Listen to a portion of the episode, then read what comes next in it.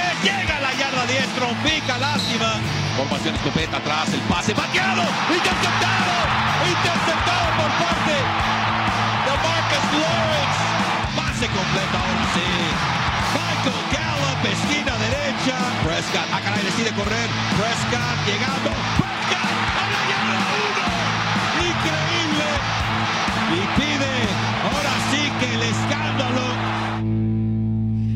Hola, ¿qué tal amigos? Bienvenidos nuevamente a Somos Cowboys Radio en español, presentado por Ford. Yo soy Ámbar García, acompañada por Víctor Villalba y Carlos Nava, que, Que se reaparece, Reaparece. como holograma. No, yo aquí he estado Exactamente. Ahí va. fuera de un, Oye, un no par vamos de a por trabajo. No aquí he vamos a pelear Aquí hoy. estoy, un gusto como siempre Ah, saludar ¿se a van a los pelear? muchachos. Hoy no vamos a pelear, hay cosas serias de qué hablar. Wow. Nunca he peleado con ella, simplemente. Nada, que supieras. No, no. Que supieras o que no ha Oye. platicado. No, qué, qué bueno tenerte de regreso aquí. Eh, Víctor y yo te vamos a informar de todo lo que ha estado sucediendo eh, con el equipo de los Cowboys. ¡Wow! Ahí viene la curva, el tumbaburros. ¡Qué bárbaro! En caso de que no, vis- no hayas visto el partido eh, ante los Detroit Lions, los Cowboys ganaron ese partido. Eh, les fue muy bien. Vamos a repasar un poco de lo sucedido en ese juego. Eh, les fue muy bien nuevamente por el lado ofensivo del balón. Dak Prescott, lo que anda haciendo en el juego aéreo y con los receptores abiertos. Fue muy interesante ver cómo él pudo manejar la ofensiva sin tener que apoyarse de un solo jugador, sino que tuvo varios jugadores involucrados, no solamente con Amari Cooper, que también lo vimos que estuvo lidiando nuevamente, tú sabes, anda Claro. lesionado y va a estar lesionado la temporada completa. Hasta la ceja le duele. Exacto, pero, pero fue bueno ver, ver ese aspecto de que, ok, pueden utilizar múltiples jugadores y aún así ser efectivo en el juego aéreo y como pases. ¿Qué piensan ustedes de este Dak Prescott que hemos empezado a ver en estos últimos dos partidos? Pues fíjense que una de las cosas importantes, eh, y lo leía yo antes del comienzo de la temporada, era el juego de pies de Dak Prescott había sido muy criticado en ciertos momentos cuando salía de la bolsa, no se ubicaba bien y al momento de tirar el pase eh, estaba muy desubicado. Eh, parece que eso ya va en, en evolución, en el sentido de que sí puede salir de la bolsa, sí puede tirar, eh, se, ve más preciso, pero la realidad, eh, Carlos Ámbar, eh, Carlos, la verdad es que el equipo de los vaqueros está cambiando su, fisonomía de una semana a otra. En vez de tratar de correr el balón, en vez de depender, como decía Ámbar, de un solo corredor con el número 21 del afamado extraterrestre, de pronto están empezando a tirar el balón de una manera pues con singu- singular alegría. El problema es que vives del pase, mueres del pase y la realidad eso de establecer el acarreo, de controlar el reloj, las trincheras y todo eso, pues de pronto estás tirando el balón para tratar de sobrevivir, porque eso fue lo que hicieron ante los Leones. De nueva cuenta, sobrevivieron ese juego porque pues Jeff Driscoll tuvo sus momentos y la realidad de las cosas, el balón suelto al principio y todo eso. Eh, todo parece indicar que están cambiando su filosofía, pero de una semana a otra ante los Patriotas en Gillette Stadium pudiéramos ver otra vez el revertir a ese espectro de querer correr el balón a como de lugar. Sí, yo estoy de acuerdo. Eh, parte del éxito de Dak Prescott es que ha podido diversificar su ataque entre diversos receptores, entre un par de corredores básicamente. Eh, ha podido utilizar a sus dos principales alas cerradas en el juego aéreo.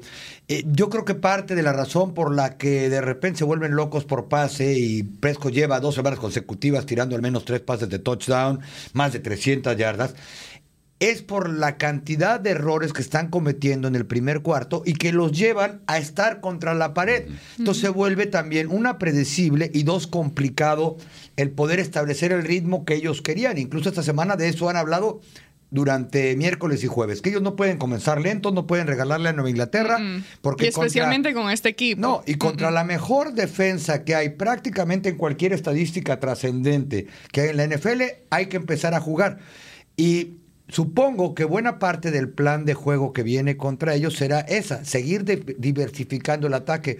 Ah, le han cuestionado a Dak Prescott y a Mari Cooper, oye, ¿qué piensas del receptor número dos? Dijo, ¿cuál receptor número dos? Porque en este equipo únicamente tenemos dos receptores número uno, se referían a Michael Gallup. Sí. Si ellos pueden hacer lo mismo, de poder di- eh, ser diversos en el ataque y repartir el balón, quizá pueden competir contra los New England Patriots. Y, los, Tony Pollard mostró algo, mostró algo ahí también en ese pase pantalla donde se pudo escapar, pero sí, estoy de acuerdo, la diversificación, pero también el alejarse de, oye, primera oportunidad, eh, guardia, segunda oportunidad, guardia, tercera oportunidad, resbalada, a patear. O sea, ese, ese lema yo creo que está quedando en el pasado. Y imagínate cambiar a Jason Garrett de ser un, un, eh, un entrenador en jefe conservador que busca, así como los Patriotas la semana pasada ante, los, ante las Águilas, ganaron 17 a 10, un juego intenso de defensivas, en fin. Pero Belichick dijo, oye, si tenemos que hacer esto para ganar, pues lo vamos a hacer. Y Tom Brady, ningún pase de anotación en ese encuentro. Sí, bueno, y tú mencionaste el nombre de Tony Pollard, un jugador que los fanáticos han estado pidiendo por él. eh, que desde el campamento de entrenamiento vimos el talento que tenía y que tiene, eh, ha sido efectivo en el juego terrestre cuando lo han utilizado. Es un jugador con, con mucha capacidad y habilidad, es veloz, se puede escapar, puede encontrar esos huecos. ¿Y tú de qué andas eh, No, riéndote por el allá? close-up que ponían este, así, que infla como en burbuja la cara, ¿no? O sea que te andas riendo de mi close-up. No, no, para nada. A ver, vamos a ver. Mira, ahí está el tuyo. Ahí Qué está el tuyo. ¡Wow! Qué bárbaro. A ver el mío. A ver el mío. El, el pez globo. Let's see mine. Let's see mine. No, no, closer. perdón. El pez globo. Está De repente volteé Oh, ¿qué, qué sucedió? Bueno, ¿puedo, ¿puedo seguir hablando de Por Tony? favor. Gracias. Por favor. Con tu permiso, gracias. Vázquez. Bueno, el caso es que por fin vimos a Kellen Moore utilizar nuevamente a Tony Pollard y ser efectivo con él. Mencionaste el pase, de pa- el pase pantalla, otro tipo de jugada que sabemos que los Cowboys han sido efectivos cuando lo utilizan. Eh, pero nuevamente, siguen las, las críticas con Ezekiel Elliott y si de repente ya no es aquel corredor titular que hemos estado acostumbrados a ver desde que llegó aquí con los Cowboys. Y poco a poco este año, esta temporada, su juego se ha convertido un poco más lento, dirían. Igual sigue ganando yardas y todo, y sigue siendo un, corredor fuerte, pero no tienes eh, esas jugadas explosivas que solíamos ver. Y hay que tener en cuenta también que, ok, las defensas tratan de detenerlo, pero cuando empiezas a hablar de, de el corredor y el juego terrestre de los Cowboys, ¿Qué opinan ustedes de eh, con lo que está sucediendo en estos momentos? ¿Realmente creen que Ezekiel Elliott ya no es aquel atleta corredor fuerte que puede penetrar y, correr, correr, escaparse y encontrar esos huecos donde no lo hay? No, yo creo que sigue siendo el mismo Ezequiel Elliott, quizás hasta mejor, explosivo, fuerte, con ganas y sobre todo el que vimos a partir de su segunda temporada en la liga, inteligente que espera que el hueco se abra para definir exactamente por dó- dónde pasa y no es nada más bajar el casco y salir como loquito, como una locomotora. Lo que pasa es que le tienen que ayudar, este es un juego de conjunto. Eh, en el partido anterior que estuve en cancha, en la casa, no le abrían un hueco, pero ni por equivocaciones. Esa es la, la realidad, ¿no? Eh, yo creo que más bien habría que cuestionarse qué está pasando con la línea ofensiva. Claro. Ahora, contra Detroit, porque sí vi el juego por televisión, ya está en repetición, Ay. dos veces. Ay, excuse me. No, no, digo, tú la Pero- viste cómo el ataque llegó. De lo que te acuerdas allá. Este, oh, ya ves, ¿por qué que lo volvió a ver aquí? Oh, este, Tú ¿cómo se mismo llama? lo dijiste. La verdad es que la línea ofensiva, igual que contra Minnesota, está perdiendo el primer golpe, como dicen en la NFL, en la línea de scrimmage. La línea ofensiva de los Cowboys por momentos se ve lenta comparada con las líneas defensivas, ¿no? Antes, ¿cuál era la principal virtud de esta línea ofensiva? Una, la velocidad, dos, la técnica y tres, los ángulos. Ahora yo creo que por ahí se les está empezando a complicar. Si lo quieren ver por el aspecto físico, que algunos andan golpeados o no, que por cierto a dos linieros de los cinco hoy salieron en el primer lugar de sus respectivas votaciones rumbo al Pro Bowl, que Travis Frederick y Zach Martin. Pero yo creo que Ezequiel Elliott necesita que le bloqueen para correr como todos los corredores en esta liga. No, y fíjate, si nos remontamos al juego de los Santos de Nueva Orleans, cuando le preguntaban a Travis Frederick, oye, ¿qué pasó ahí? ¿Qué pasó? ¿Cómo es posible 10, 10 puntos solamente? Él dijo que la defensiva tal parecía, cuando hacían ajustes, sabían qué iban a hacer. Entonces, ese es Sean Payton. Ese es Sean Payton. Al momento de jugar ante los vikingos, lo mismo. Ese es Mike Zimmer. Ahora, este ante los Leones, Matt Patricia es, eh, pues digo, es pupilo de de, Bill Belichick es defensivo a morir.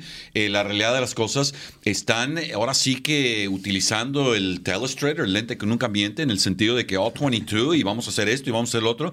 Tienes que ser muy analítico, tienes que ser muy cirujano al momento de ver, eh, ahora sí que jugada eh, tras jugada del All-22, donde se ve todo el campo y se ven los 22 jugadores, para empezar a descifrar exactamente qué están haciendo. Pero las defensivas contrarias están haciendo algo en contra de Zeke Elliott. No hay duda de eso. Y también, perdón, Carlos, están obligando a Dak Prescott a ganar el juego. Ahora, lo hizo ante los Leones, pero yo creo que los Leones, de, ellos pensarían, pues sabes qué, se nos acabó el tiempo, la verdad, porque pues ahí andaban los Leones, ese, ese engaño con Jet Driscoll entrando a las diagonales, caminando como Pancho en su casa. La realidad de las cosas fue porque estaban viendo algo. Y Luis Pérez lo dijo en, varias ocasiones y lo ha dicho las últimas semanas y tú lo has escuchado cuando estás a nivel de cancha. Oye, eh, la defensiva del equipo de los Vaqueros está permitiendo demasiadas libertades en los pases pantalla. Dalvin Cook los enterró. También Bo Scarborough también hizo lo suyo. Entonces, pues caray, es un toma y daca y de un lado te tienes el, la carrera y del otro lado no lo puedes detener. Sí, pero yo creo que se suponía que eso es parte de la, de la importancia de Ezequiel Elliott. Que, ok, vas a bajar a tu gente a ah, defender, pues ahí les va Dak Prescott con casi 400 yardas cada partido, ¿no? Y, ahí, es donde Blake Jarwin. Ahí, platicamos. ahí es donde Blake Jarwin tiene que lucirse. Ahí es donde tienes que tirar el balón. Claro, a, Jason Witten porque es eh, una válvula de seguridad y tiene buenas manos. Pero es donde ahí, si vas a tener siete en la caja, bueno, ahí te va Blake Jarwin con velocidad, con, eh, con empuje, con juventud, con, eh, digo, con, ahora sí que movimientos arteros, porque sí los tiene. Y ahí es donde los haces pagar a la defensiva. Al momento de utilizar Blake Jarwin con esa, con esa mentalidad de que, ah, me vas a tener el acarreo con siete en la caja, bueno, ahí te va esto. Eh, a eso me refiero, que está bien, es parte del éxito de Ezequiel Elliott y el por qué siempre lo has querido aquí para que obligue a las defensas a ajustar, escoge tu veneno. Exacto. te, acabo por arriba o te acabo por abajo. Bien simple. Pues sí. pues sí. Así pues ha sido, ¿no? Los Cowboys, dos semanas consecutivas de más de 400 yardas, Dak Prescott, seis touchdowns, no, no es casualidad. Ahora hablemos de los jugadores lesionados. Lyle Collins estuvo batallando con una lesión desde la semana pasada. Terminó que sí pudo jugar en el partido, pero ya casi al final del juego vuelve y se lesiona y lo tienen que sacar del juego. Hasta el momento no ha entrenado. Eh, esa es una posición importante para los Cowboys, el tackle ofensivo. Ahora tenemos a Connor Williams, que la semana pasada se sometió, le hicieron una limpieza en la rodilla opuesta, ya él tuvo una en la otra rodilla el año pasado, pero increíblemente ya se encuentra en los entrenamientos y practicando con el primer equipo. Ahí ah, hubo muchas preguntas de que si de pronto Xavier Suafilo sería mejor opción tenerlo a él en el campo porque es un jugador con más experiencia, de pronto tiene más fuerza que Connor Williams, quien todavía está bajo se está desarrollando. Oye, y no, la pasa mal Sever en la banca, la verdad es que él dice, a mí me paga como titular, eh, yo aquí estoy a gusto. Mira, para mi gusto, e, e, esa situación, para mi gusto, eh, los vaqueros prefieren tener a Connor Williams hasta que truene, porque si truena, tienen a Xavier Suafilo. Ahora, prefieren no tener a Connor Williams como una opción de moverlo como comodino, prefieren tener a su afilo de ese tipo. Es mi opinión muy personal, porque creo que Connor Williams no puede hacer la labor de comodino como lo puede hacer su afilo en este momento. Entonces prefieres tener a Connor Williams. Ahora es increíble, Dr. Cooper, el hombre del Stetson, pues caray, eh, que lo tenga ahí en las prácticas luego de una intervención ortoscópica. Me imagino que la otroscopía ahora es como que de este tamaño. Sí, de ser prácticamente invisible. Pero bueno, pero igual era, era, una limpieza al final del día, pero estar nueve días después, hoy se cumplen nueve días de que le hicieron la, limpieza de rodilla, es, es, increíble.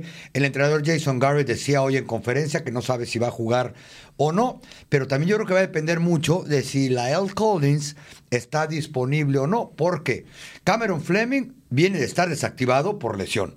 Eh, ¿Qué fue la pantorrilla, no? Pantorrilla pero conoce bien a Nueva Inglaterra, fue campeón del Super Bowl con ellos y jugó como titular con ellos en aquel Super Bowl que le ganaron, creo que fue el de el de Atlanta, fue el último que Ah, que iban abajo 28 a 3. Exacto, y que de repente Atlanta empezó a decir, "Gáname."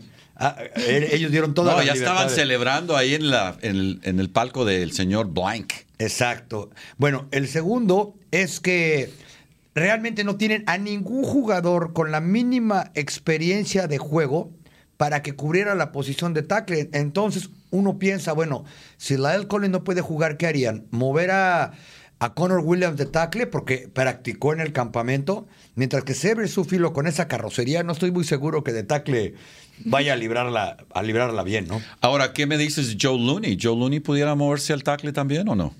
No sé si ha Es practicado ahí, sé que es guardia, guardia. centro y guardia. Centro guardia, ok. Pues Por- tienen a, al- a- a este otro muchacho, ¿cómo Brandon es? Knight, Brandon Knight, que sí. jugó medio tiempo cuando estuvo lastimado precisamente este día no estaba Ty- que, Tyron Smith. Por lo que he visto, como que los Cowboys han decidido darle un poco de preferencia a él que a Fleming. A Brandon Knight. Debe ser una Sí, por la, la juventud, fue reclutado en draft. Saben que Cameron Fleming, pues probablemente este sea el último año que esté aquí. Y dicen que Brandon Knight no jugó mal cuando tuvo que entrar Sí. en reemplazo del propio Lyle Collins. Bueno, no dijimos su nombre y eso para un liniero ofensivo es jugar bien, ¿no? Sí, pero ahora otra, otra lesión que muy importante fue la de Anthony Brown, que se lesionó y ahora está fuera por el resto de la temporada. Eh, un jugador en la posición de esquinero. Y de pronto ahora que empezamos a ver a más juego por parte de Jordan Lewis, ¿o qué opinan aquí con lo que Pues sucede? está Olumba y luego este muchacho DJ White que... Y acaban de traer a otro jugador de, de un a escuadrón de práctica. de los Colts de Indianapolis lo firmaron ayer para traerlo Sí. y ya estaba entrenando. ¿Con qué número creen? Por cierto, eso te indica qué tanto va a jugar. 33, no va a jugar. Ah, Pero ¿Verdad que igual- cada vez que traen a un jugador con un número de los que están en el, en el anillo de honor, Sí. es porque saben que no va a aparecer en público en oh, el estadio. si, si apareces que va a agarrar otro número. Pero eso tiene mucho, eso de- deja mucho que decir porque el tú traer a otro jugador de otro escuadrón de práctica en vez de utilizar a los que tú tienes en tu propio escuadrón de prácticas, pues eh, No, pero está ahí, ¿eh? Lo, lo- No, sí lo está ahí. Ah, bueno, Tiene por regla lo tienen que tiene subir. que estar Sí, activado. es cierto, Sí. por regla tienen que subirlos. Él va a estar, él va a estar uniformado el domingo contra eh, Nueva Inglaterra, aunque no sé. si- tiene que entrar al roster de los 53, pero Sí. creo que no están obligados a jugarlo. No, es decir, no, yo no. creo que es de los cinco que. No, no, No. Tienen, no tienen la obligación de activarlo a los 45 el día del juego, pero sí tienen la obligación de ponerlo, como acabas de decir, dentro de los 53 si vas a a rescatar un jugador Oye, de y por otro cuatro equipo. semanas, ¿eh? Sí, La sí. regla marca cuatro semanas, va a tener que estar arriba. Ya. Ahora, hablemos de la defensa de los Cowboys. Una defensa que em, por lo menos yo y muchos también esperaban que hubiesen jugado mucho mejor contra los Detroit Lions cuando tienes en cuenta que estaban utilizando a un mariscal de campo suplente, Jeff Driscoll, y luego que no tenían un corredor titular y tuvieron que contratar a Bo Scarborough hace un... di- Que aquí lo cortaron. Lo cortaron de aquí, sí, en el campamento de entrenamiento. Estaban en la escuadra de práctica de los Leones. Sí. ¿Estaba en el... Sí? Sí. De Ah, ahí, de, y de ahí lo, sacaron. activaron. Sí, sí, lo activaron. Luego Bueno, de la lesión de Carrion Johnson, tenían a Ty Johnson, tenían a JD McKissick y luego el otro muchacho, este, no me acuerdo ni cómo se llama, pero, Pero igual, prácticamente su primer juego. Sí, sí, no, definitivamente. Entonces, eh, o sea, muy poca experiencia por el lado ofensivo. eh, cuando hablas de una defensa de los Cowboys que se esperaba que estuviese jugando a otro nivel, mucho más alto. Y bueno, igual no pudieron realmente detener el juego terrestre, no pudieron realmente presionar a Jeff Driscoll, no lograron ninguna, eh, recuperar el balón en ningún momento. Algo que me impresionó porque yo pensé, bueno, aquí eh, es un momento perfecto para que ellos puedan interceptar el balón, crear un, un balón suelto y no sucedió. Ahora cuando hablas de un equipo de los Patriots, que sabemos lo que hacen ofensivamente, sabemos lo creativos que son, incluso cuando tienes a un Tom Brady que no cuenta con jugadores que la verdad no hay, no hay nadie que sea sumamente explosivo en la, en la ofensiva, pero igual, sin importar quién sea el nombre, ellos encuentran la manera en la que Tom Brady pueda utilizar a los jugadores y ser efectivos. ¿Cómo ven a esta defensa de los Cowboys enfrentándose contra este equipo de los Patriots que ofensivamente no, no han estado jugando al estándar que ellos tienen? Así que debería de ser una buena batalla aquí, pero ¿cómo la ven ahí? Pues mira, en la silla caliente, Carlos, eh, yo le cuestioné a ver por qué en el programa de televisión de media hora que tenemos, claro, en somoscabos.com y a través de nuestras afiliadas de cadena de plata en Texas, Nuevo México y Arkansas. Bueno, le preguntaba a Carlos, oye, ¿por qué estaba tan enojado Tom Brady después del encuentro? Ganaron 17 a 10, porque en terceras oportunidades, en esto, en esto, o sea, por eso está tan enojado, porque no están pudiendo hacer las cosas como él está acostumbrado a hacerlas. Ahora, Tom Brady se fue abajo 10 a 0.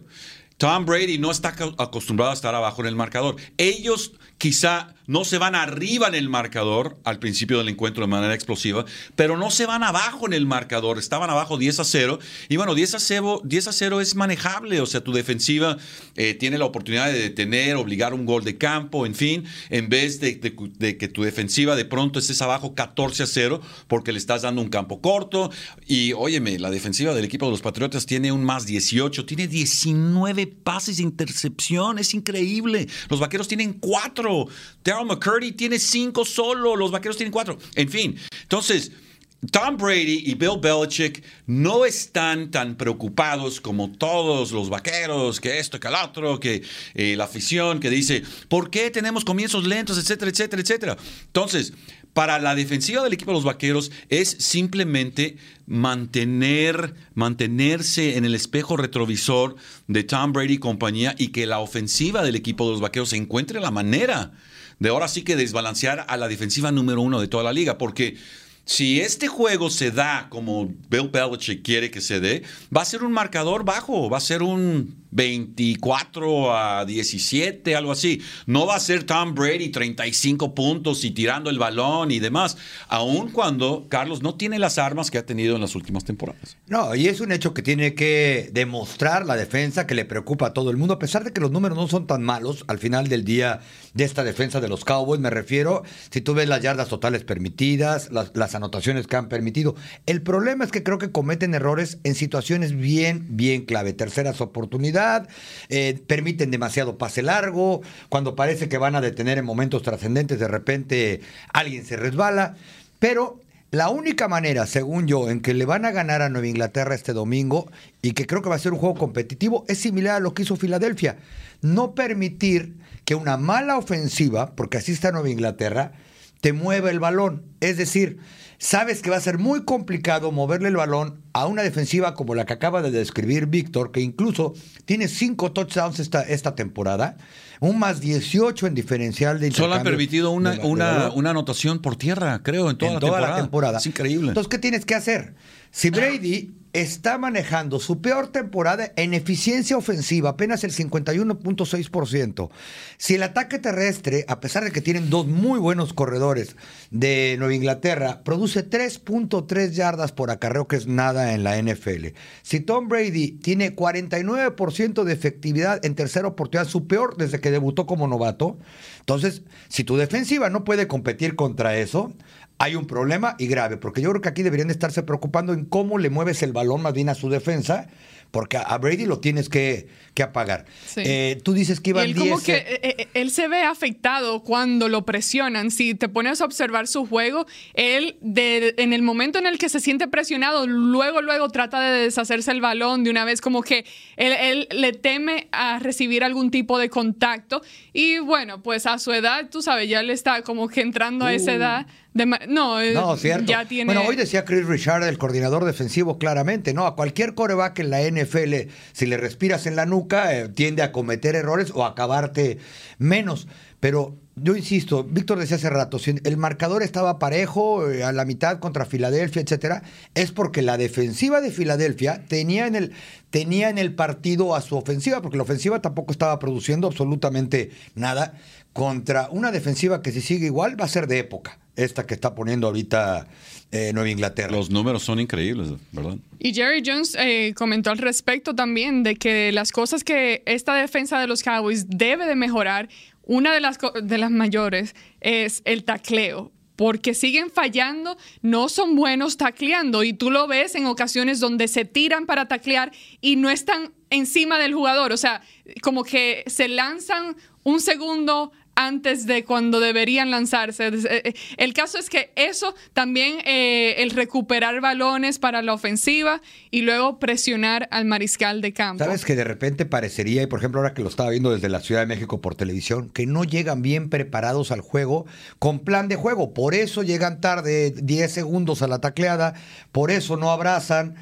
muchos errores de fundamento, de repente parecen más tipo de Marcus Lawrence o Jalen Smith, que llega más con cara de no te vayas a atravesar porque yo te golpeo, que en realidad tratar de hacer, de hacer su trabajo. Sí, no se, no se muestran muy agresivos en el campo. Oye, ya hace rato hablabas de Anthony Brown. Yo creo que para los Cowboys, con el debido respeto, Anthony Brown es un buen jugador, pero yo creo que hace tiempo que Jordan Lewis debería estar adentro cada pues jugada del partido. Incluso, ojo, no solo como nickel, ya también pensando en por qué no mueven de nickel a, a Chidobe Abusi y le dan una oportunidad como esquinero izquierdo titular a, Jordan Lewis. Sería interesante y él ha mostrado ser el jugador defensivo que mm, con mayor capacidad de atrapar balones, porque te, cuando analizas a la secundaria de los Cowboys, ninguno son buenos atrapando balones. O sea que así el, balón se le venga enfrente de la cara, igual lo dejan caer y no logran una intercepción. Por eso no son receptores abiertos. Exacto, exacto. Y luego se, burlan de, de, Byron Jones, porque el mismo Byron Jones se burla de él mismo diciendo de que no, no, no, yo balones no puedo atrapar. Oye, ¿y te acuerdas cuando lo trajeron en primera ronda de Conérico que decían que una de las especialidades de Byron Jones era que siempre estaba cerca del balón y podía hacer jugadas como esquinero en Connecticut, claro. Bueno, jugó de los dos, de profundo y de esquinero. Pero claro, la conferencia en la que jugaba Connecticut, aquí es cuando se dan cuenta que la NFL es otro nivel. y Jordan Lewis, al contrario, cuando él llegó aquí, de no ser por un problema que tuvo con la ley, él era considerado uno de los tres mejores esquineros que había en ese momento, ¿Por qué? Por las intercepciones, la velocidad y sus regresos de patada de despeje. El tipo anotaba por lo menos una vez cada dos partidos como defensivo. Y otra, bueno, y otro punto que también hay que mejorar en cuanto a la defensa es en la zona roja. Han tenido problemas cuando el, campo se, se, ¿cómo le dicen? Se acorta. Se reduce. Se reduce y ahí ha mostrado un área que para que eran buenos, o sea, los Cowboys han tenido mucho éxito dentro de la zona roja, pero últimamente no han sido tan efectivos eh, por el lado defensivo. Ahora, cuando hablas de esta defensa de, de los Patriots, la mejor defensa en la NFL en estos momentos y con todo el talento que tienen y todo lo que son capaces de hacer, ¿cómo ven eh, eh, esta competencia ellos contra la mejor ofensiva? De la NFL en estos momentos que son los Cowboys. Va a ser muy interesante. Fíjate que los Patriotas, la defensiva, eh, permite 10.7 puntos por juego. Es algo netamente increíble. Increíble, increíble. 10.7 puntos por juego es como que, ah, caray, ¿cuántos juegos han jugado? Wow, eso es de veras es insólito. Mira, una de las cosas que veo yo de, este, de esta confrontación uno contra otro es el sentido de la posición de campo del equipo de los vaqueros eh, a la ofensiva. Y no hay ninguna duda, creo que aquí y en China, es que los equipos especiales de regresos de patada del equipo de los vaqueros tiene que despertar. Esto ya es ¿tienen equipos especiales? ¿Perdón? ¿Tienen equipos especiales? No, no tienen. Ahora, pasó una situación, bueno, dos situaciones risibles, la verdad, y, bueno, es algo que, que Keith Quinn, pues caray, la verdad. En una ocasión, una patada de salida, Tony Pollard, que fue Super Uber Supernova, equipos especiales con Memphis. Fue un jugador fuera de serie en regresos de patadas de salida y de despeje y todo eso. O sea, fue alguien que dices, wow, este chavo va a prender la mecha. Y le dicen, no salgas, no salgas. Y de pronto tiene el balón cinco yardas dentro de las diagonales y dice, man, why not? ¿Por qué no y por qué no yo? Y de pronto ahí está este, el, el corredor de poder del equipo de los vaqueros eh, Jamiso Olawale, lo está, lo está parando en la yarda 1 y de pronto está el titubeo. Esa, está, esa estuvo ridícula. La otra es completamente balón que bota en la yarda 10-15. Y él, eh, Tony Pollard, no sé qué le están diciendo, la verdad. Él quiere que el balón bote donde está y que entre en las diagonales. Pero no crees que el balón le pega le pega. Entonces él tiene que recogerlo y correr con el balón. O sea, es risible. Este tipo de situaciones de los equipos especiales tiene que terminar ya, porque ahí es el balance que necesitas que tu ofensiva esté en posición de campo, no nada más la 25, que estén en la 30, la 35, que haya un regreso, que un regreso de patada de despeje. No es posible que los equipos especiales se pasen horas y horas allá en el Ford Center y que no puedan decididamente aclarar cómo se bloquea en equipos especiales. No, y además lo que es peor, ¿no? Error de fundamentos, porque cualquier kickoff que vota antes del end zone es balón suelto para empezar. Sí. O sea, tú no te puedes quitar. Si entra a las No, no, diagonales. aunque no entre, después de 10 yardas, una patada de kickoff. Bueno, balón ahí hay que ver la regla. de- porque ahí Tony la- Pollard estaba esperando que el balón entrara a las No, no, a diagonales. eso me refiero. Error de fundamento y concentración de él, porque si el balón toca piso antes de entrar al end zone, es balón suelto, aunque entre a la diagonal, a menos de que salga por atrás. Bueno, entonces él estaba esperando que saliera por Digo, atrás. El tipo estaba. Es increíble. Otra, pues digo, no es muy. Cuánta pasión. Tú- Bueno, es que la Está muy realidad- apasionado con los equipos especiales. Oye, pero es que los equipos no, no, especiales sí, es una gran razón. diferencia. Y cuando estás hablando de una ofensiva número uno, que bueno, es con espejos, ¿eh? Porque hay momentos donde dices, bueno, en la ofensiva número uno, entre la 20 y la 20, andan bailando, chif, como dices tú, chiflando, mascando chicle y todo y bailando, pero luego entran a la 20 y luego, ¿qué onda? A ver, ¿dónde está el chicle rojo? Pues no, no lo tienes. Entonces, aquí las- los equipos especiales son muy importantes y la realidad de las cosas, ese puede ser el desbalance ante esta defensiva que ahí sí, Sí. ahí sí, los números son muy claros. La defensiva número uno de la liga. Punto. No, y como dice alguien, ¿no? ¿De qué te sirven las yardas si no anota? Los Cowboys están anotando y están prácticamente arrasando la liga eh, con partidos de 30 puntos o más. El problema es que los necesitan porque lo hemos platicado, su defensa no detiene a nadie taclea menos que, que nadie. Estoy completamente de acuerdo en lo de equipos especiales, porque de no ser por el de goles de campo, no nos enteraríamos que existen por lo que tú dices. Jamás regresan una patada. Si no, pregúntales contra Minnesota cuánto polémica causó que Davon Austin pidiera recepción libre cuando tenía una avenida enfrente que quizá le hubiera ayudado a la ofensiva, por lo menos con unas yarditas, para poder 20 este, de venir en contraataque cuando ya iban a, a- a perder, ¿no? Tristemente, en un partido que también empezaron perdiendo 14-0, que esa es otra situación. A mí me ha llamado mucho la atención en esta semana que casi todos los jugadores te comentan, es que Nueva Inglaterra no es equipo que se pierda o que pierda a sí mismo. Ellos no se vencen a sí mismos. Es decir, los Cowboys con ellos no van a poder vencerse a sí mismos, estar cometiendo castigos cuando vas a meter yardas, estar soltando balones, porque últimamente también ese ha sido el problema, sufriendo intercepciones. Dallas, cuando, si quiere salir bien del Gillette Stadium, donde por cierto los Patriotas suman 20 victorias consecutivas. No le han ganado 20. a los Patriotas allá desde el 87.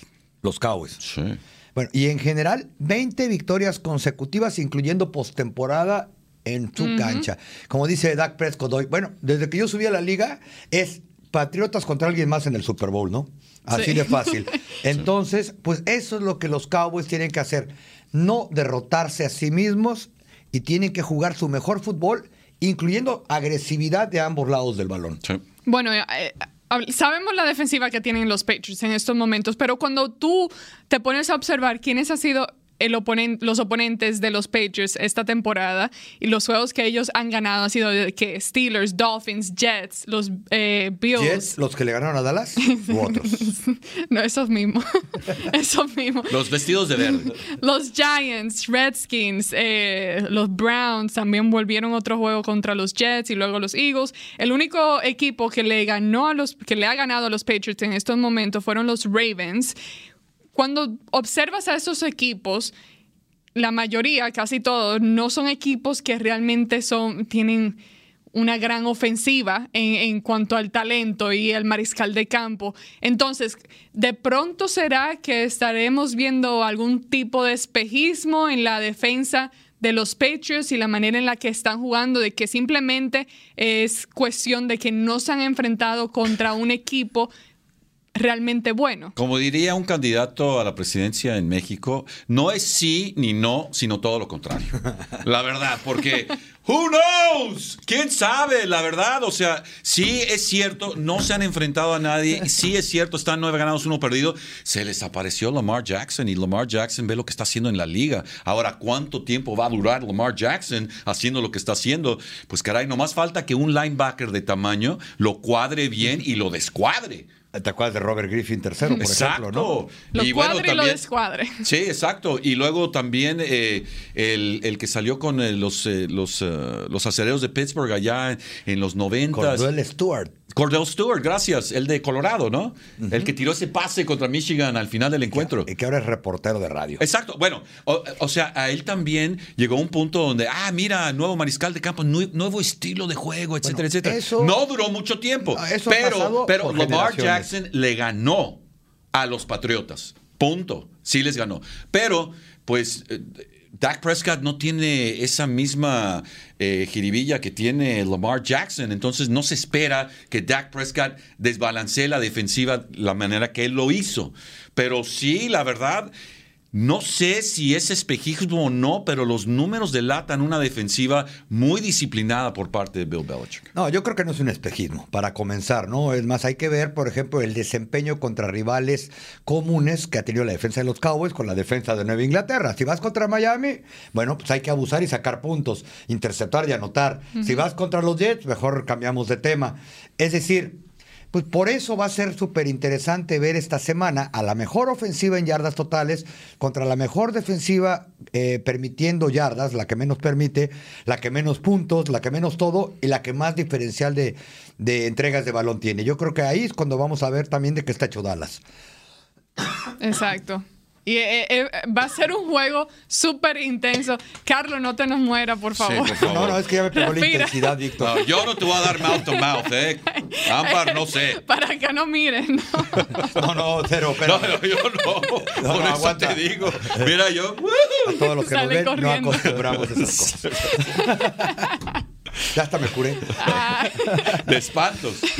No, pero va a ser un juego eh, súper intenso, súper interesante, muy emocionante ver cómo eh, los Cowboys deciden jugar este partido y lo que hace los Patriots, obviamente eh, ellos tienen uno de los, el mejor entrenador en la NFL. Eh, eh, eh, es increíble lo que él hace como entrenador y lo creativo que son y lo que a mí me causa mucho, mucho mucha curiosidad es ver si los Cowboys realmente son capaces de, de ajustar de alguna manera u otra, porque ese entrenador de ellos ajusta jugada tras jugada, o sea, él no pierde un segundo y es así, boom, boom, boom, boom, boom. Los Cowboys son bien lentos para hacer cualquier tipo de ajuste que normalmente suelen, eh, suelen aparecer después de la segunda mitad. Ya como bien dijeron ustedes, no pueden darse el lujo de empezar un juego lento, porque en el momento que, que los Patriots anoten algo ahí, ya tú no, tú no vas a poder regresar en la segunda mitad a alcanzar lo que están haciendo, haciendo los Patriots. Entonces, eh, va a ser muy interesante por ese lado. Ahora, están preocupados por el juego aéreo y el hecho de que estos Patriots, la defensa de ellos, han logrado, creo que, por lo menos una intercepción en cada partido. Y hemos visto que Dak Prescott ahora como que se están apoyando un poco más en el juego aéreo, etcétera. Sí, sí. Eh, eh, eh, ¿Qué tan preocupados ven el hecho de que los Cowboys estén utilizando tanto ese juego aéreo? Y cuando hablas del clima también, el clima que va a haber allá, Creo que se espera que, va a estar un poco lluvioso, obviamente va a ser bastante frío, pero eso también afecta el juego aéreo y de pronto eso desequilibra un poco eh, el juego de Dak Prescott en cuanto a esos pases que, con los que ha tenido mucha, mucho éxito en estos dos últimos partidos. Ahora sí, ¿cómo lo ven ahí? Mira, para mi gusto, eh, si comparas a Bill Belichick ante todo el resto de entrenadores en jefe, aparte quizá de Bill Parcells, que él es pupilo de Bill Parcells, es el hecho de que tiene control sobre absolutamente todo. Todo. Aquí ves a Jason Gary, la gente se queja de todo, etcétera, etcétera. Él trata de tener control absolutamente de todo.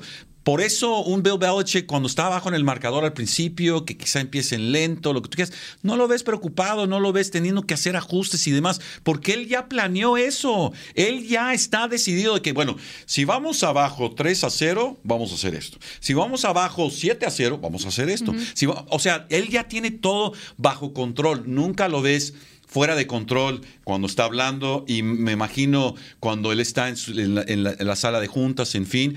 Él tiene absoluto control sobre todo. Entonces, así como el equipo de los vaqueros, todo el mundo, oye, los comienzos lentos sin demás, o sea, anota, agresivo, sea agresivo, como si estuvieras. Olvídate que la greña encendida, que eres el llamas a mí de los cuatro fantásticos, todo tu cuerpo está en llamas. Bill Belichick no necesita eso. Él no necesita decir llamas a mí. Él simplemente con la mirada, con, eh, con esa mirada que tanto lo caracteriza, él está haciendo lo suyo. Entonces, el equipo de los vaqueros, cuidado, no necesariamente con Tom Brady o con Sonny Michel o con esto, con otro. Cuidado con Bill Belichick, porque Bill Belichick ahora sí que es el artífice de ir abajo 10 a 0. Tranquilos, ganamos 17 a 10 y que le pregunten, oye, quién sabe qué. Él no va, va a andar con explicaciones de que por qué nada más anotó 17 puntos y que tuvo que respaldarse con una jugada. Ahora sí que una jugada de sorpresa de, de Edelman, que fue mariscal de campo en Kent State en sus épocas colegiales. O sea, con Dorset ahí, ahí está el pase, que por cierto le dieron un golpanazo a Dorset que entró a la- a al protocolo conmoción. de conmoción cerebral es por ese golpe que le dieron en las diagonales. A lo que voy es que el control que tiene Bill Belichick es más que nada, ahora sí que el Darth Vader de ese equipo. No, y aparte, si le sumas que tiene el mejor coreback de la historia por 20 años, se voltean a ver, se cierran los ojos y ya saben qué van a hacer en cada situación, por lo menos del lado ofensivo. Pero regresando a lo que, a lo que tú comentabas, por supuesto que los Cowboys tienen que llegar y tratar de que el partido no pase todo por el brazo de Dak Prescott, entre otras cosas por las condiciones que tú acabas de comentar, por las intercepciones que acabas de enumerar, porque probablemente tienen al mejor esquinero que hay en toda la NFL, del que incluso los receptores de Dallas esta semana se refieren con mucho respeto a él. McCurdy. ¿Mandé? ¿A quién? Al mejor esquinero de toda la NFL, que es eh, Trey Flowers. No, Ah, ok, ok, sí. ¿Sí es Trey Flowers? O ya, no, él no es. Bueno, No. se me fue el nombre ahorita. Trey Flowers fue el que cambiaron esta No te temporada. sientas mal, la semana pasada se me fue el nombre de Sean se- Lee. A mí se me, a mí Sí. se me fue el nombre ahorita de, de él. Incluso aquí lo traigo en mi acordeón. Pero bueno, es decir, obviamente no son las condiciones ideales para que los Dallas Cowboys tra- traigan un circo aéreo montado. Y por eso es tan importante que corran el balón, que traten de desgastar físicamente esa defensa, que los golpeen, que sean agresivos. Pero yo insisto, lo más importante en este momento es que la ofensiva no permita puntos tempraneros, que estén arriba de Tom Brady y que haga jugadas. No es casualidad que cuando los Cowboys tienen buenas jugadas defensivas, recuperando balones, frenando en tercera oportunidad, etcétera, sea contra los que ganaron. Y algunos de los que ganaron o perdieron, reitero, han sido rivales comunes de Nueva Inglaterra y no ha sido fácil tampoco para ningún equipo, pero checa cuántos puntos le metieron a, a Miami, por ejemplo, cuántos le metieron a los Jets. Es decir, ellos no hicieron el calendario y si a mí me echan a los gancitos, pues hay, Sí. que, hay que abusar. ¿Los pones en el congelador o no? Uf, ni me digas con el hambre que tengo.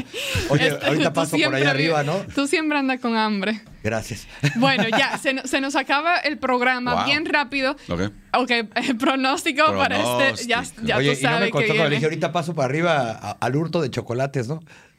No, tú no, No. tienes llave, eh, no puedes entrar. ¿No hay hurto de, hay hurto de chocolates? Allá arriba tiene un altero así de chocolates. Ah, de veras. y, y no, ¿Cuál es tu chocolate Pero eso favorito? solamente son Ah, para las personas que, que vienen aquí El día a sea. día. No, no los que deciden aparecerse de, la Para ir a. Monday Night Football. Oh. Sí.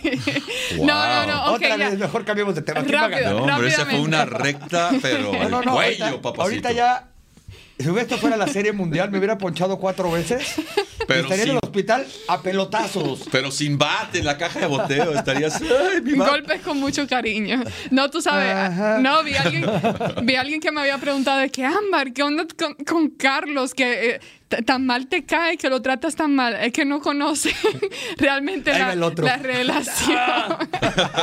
no, Exacto, es no que conoce Ca- nuestra Carlos se la busca. Carlos se la busca. Pero bueno, pronóstico para este fin de semana. Víctor, dime, ¿quién gana?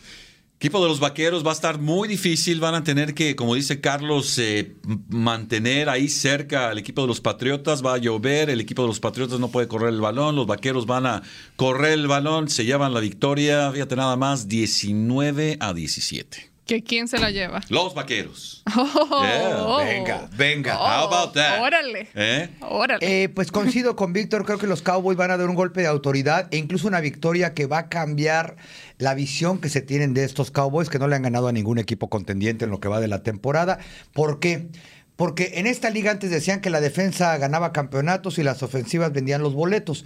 Yo creo que en esta eh, situación y en la época actual en la NFL, una ofensa que es capaz de anotar 30 puntos, si tiene la mínima ayuda de su defensa, puede ganar. Yo creo que los Cowboys van a ganar 31 a 24 Au, en wow. Nueva Inglaterra. Van a dar un golpe Wow. de autoridad serio. Balones sueltos, Y como intercepciones. Cobb, ¿Cuántos? ¿Cuántos? Ahí que traigan al que quieran después de acción de gracias. Ah, wow. all right. Sí. Ok, pues yo le voy a Oye, llevar a ver la si así contraria. ya no me, no Ah, me no, está castigando. se va por el lado fácil. Yo, yo, por Pa- el lado fácil. Sí, los No, no, Patriotas. no, no, no. Eh, Esta será la primera vez que elijo a que los Cowboys pierdan un partido. Primera vez en la temporada, ¿pueden creer? Pero bueno, lo- los, creo que no va a ser un juego fácil. O sea, no de que se lo van a andar en una bandeja de plata así de que tomen, ganaron este partido así de fácil. No, creo que los Cowboys van a poner una buena batalla y que todo va a depender de lo que hace cada defensa. Pero al final del día, la defensa de los Patriots creo que hará un mejor trabajo. El problema de los Cowboys es que ellos continúan cometiendo errores propios y no son el problema no es quién sea el oponente, sino de que ellos tienen que limpiar su juego y la manera en la que hacen las cosas, no cometer eh, errores como, o sea, Zeke dejando que se les salga el balón de las manos, cosas así que tú no esperas de veteranos. Y equipos especiales. Exacto, también. equipos especiales, limpiar. Don't get me limpiar- going again. Qué bárbaro. Y otra vez mi pregunta iba a ser cuáles. Pero al final creo que, que el entrenador termina ganando el mejor entrenador. En este caso, ya saben quién es ese. El mejor de la historia, de El hecho. mejor de la historia. Entonces creo no que es uno pelirrojo. ¿verdad? él encuentra la manera de ser creativo nuevamente y de tener a los Cowboys. Los, los Cowboys no creo que puedan hacer el ajuste. Eh, con tiempo suficiente restante en el, en- en el reloj para que ellos regresen con una victoria. Así que. eh, Marcador final. Marcador final, creo que va a ser un juego. eh, Yo diría como que un, un 17-20, como 20-17, por ahí. Algo así. Favor Nueva Inglaterra. Favor. De sí, acuerdo a Ámbar sí, García. La victoria se le queda Oye, ¿y los en momios? casa. ¿Qué dicen los momios? Eh, pues creo que los Patriotas están favoritos por uno, ¿no? Algo así. Estaba, Nada muy, más cerra- uno. estaba muy, muy cerrada la apuesta. La Ni le es están que- dando los tres por estar en casa. Exacto. Wow. Sí. Así que ahí veremos. Ya, Bueno. pero ya dijo Ámbar, ¿eh? Los Cowboys no ganan. No, pero. Eso fue lo que yo oí que, Ahora, lo que no sí- quiere que ganen los Cowboys. Es posible. Oye. ya ven por qué ataco a Carlos. Por Ay, eso. ay, ay. Se la gana, se la gana. No, pero. Oye, eh, ¿sabes lo que puso en redes sociales ayer? A ver, ¿qué Oye, ya déjenlo en México porque la neta ya no lo quiero ver por acá. ¡Wow! ¿De veras? La temporada ya está acabando ya. ¿para ok, qué? Ámbar. ya, ya tuve lo mentiroso que. prim- cosa. Oh, oye. oh, oh, oh. La neta no existe Bueno, en mi el vocabulario. chisme es pecado, eh, cuidado, el chisme es pecado, pero lo, adelante. Lo que quiero decir es que se nota la mentira porque utilizó la palabra la neta, que es una palabra mexicana y que yo no soy que mexicana y no la utilizo. No, Bueno, pero en te dominicana, parafraseé, ¿qué te dicen para- para la Te le neta? parafraseé. Parafraseo. Oye, ¿y, y en República Dominicana Mira, qué usan para la, ne- la yo- neta? ¿Qué dicen? I don't know, no sé. No yo, sé. Lo, yo lo que dije fue... La mejor- verdad. mejor- la verdad, mejor que se quede allá en, en- en México porque la temporada ya casi... El, el año está por terminar, ya para qué, no, no, no lo necesitamos aquí. No, no esperes yo- tarjeta de Navidad, ¿eh? Ni No, regalo. no, no.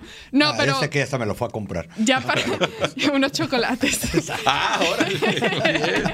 no, pero ya para concluir, eh, sí, sí veo que... Ah, caray. Estoy leyendo. Eso no, es que Bueno, a ver, cerebral. léalo. la gente, chistoso. no, no, no, no, no, una crítica para Carlos, Ah, pero me da uh. risa La- leyendo los comentarios aquí en las redes sociales. Ya, eh, pero el sí- único que le dio risa fue cuando era crítica. Sí. Bueno, Pero ya, para concluir, sí veo la posibilidad de que los Cowboys puedan ganar este partido. No lo veo súper complicado, pero al final sí, los Patriots terminan ganando. Ahora sí, eh, muchas gracias a todos los que nos acompañaron el día de hoy. Gracias por escucharlo y sintonizarnos. Eh, recordarles que nos pueden seguir a través de nuestras redes sociales, arroba Somos Cowboys, en Facebook, en Twitter y ahora también en Instagram. Así que pueden continuar ahí. Y también el partido del domingo. Recuerden que pueden escucharnos a través de Cadena de Plata. Tenemos un renglón de 17 estaciones. estaciones en México, En México. Texas, Nuevo México y en 17 Arkansas. estaciones Sí, en señor, México. a través de Radio Imagen. Ahí y nuestros está. grandes amigos de Yellow Entertainment les mandamos un afectuoso saludo a toda la gente de Yellow Entertainment. Pero ahí pueden estar comunicados en nuestras redes sociales. Cada día de juego publicamos eh, una gráfica con, toda, eh, todo el listado de las estaciones de radio para que nos sintonicen en Cadena de Plata Radio. Así que bueno, ahí lo tienen amigos. Oye, muchas, para muchas que me oiga mi gracias. jefa en Guadalajara. Ahí Sí, está. claro. Entonces- claro, claro. Gracias Carlos, gracias Víctor, Claro, gracias ambas, a ustedes amigos. Esto fue Somos Cowboys Radio en español presentado por Ford. This has been a production of DallasCowboys.com and the Dallas Cowboys Football Club. How about this,